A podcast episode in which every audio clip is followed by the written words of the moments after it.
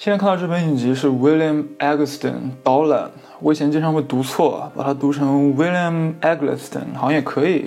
但 anyways，它的前言是当时 MoMA 的 Director of Photography 写的，也就是当时跟 Stephen Shore 关系很好的那个。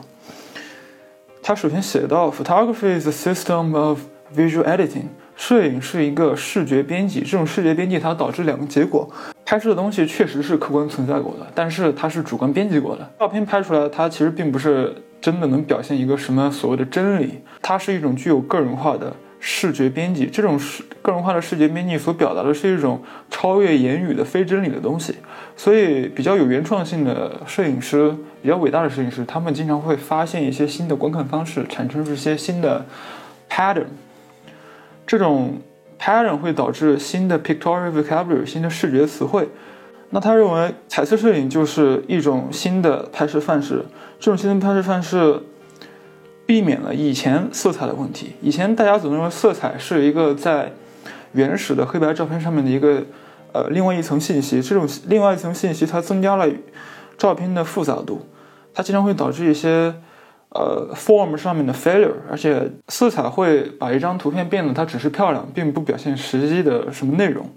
但是在他写作的最近几年，William Eggleston 和 Stephen Shore 创造的出一种新的拍摄方式。这种拍摄方式不把色彩变成一个单独的元素，也不把一张照片里面的色彩、结构、图形等等等。把它变成分别不同的元素进行仔细的推敲，而是把整个场景当做一个体验，色彩就成为一个体验的一部分。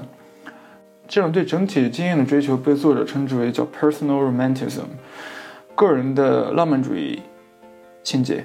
他认为，当然每个观者都可以把，比如说 William Eggleston 的每张照片进行一些解读，把它变成跟社会的某些议题有关系的。但是作者认为，啊，你没有必要进行这些。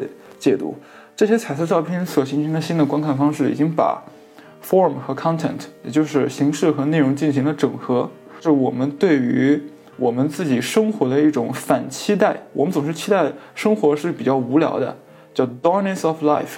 但是这种彩新的彩色照片的产生，让我们在普通的生活中发现了一些比较具有可能具有升华性的一些画面。而这种比较具有升华性的画面本身就是一种价值。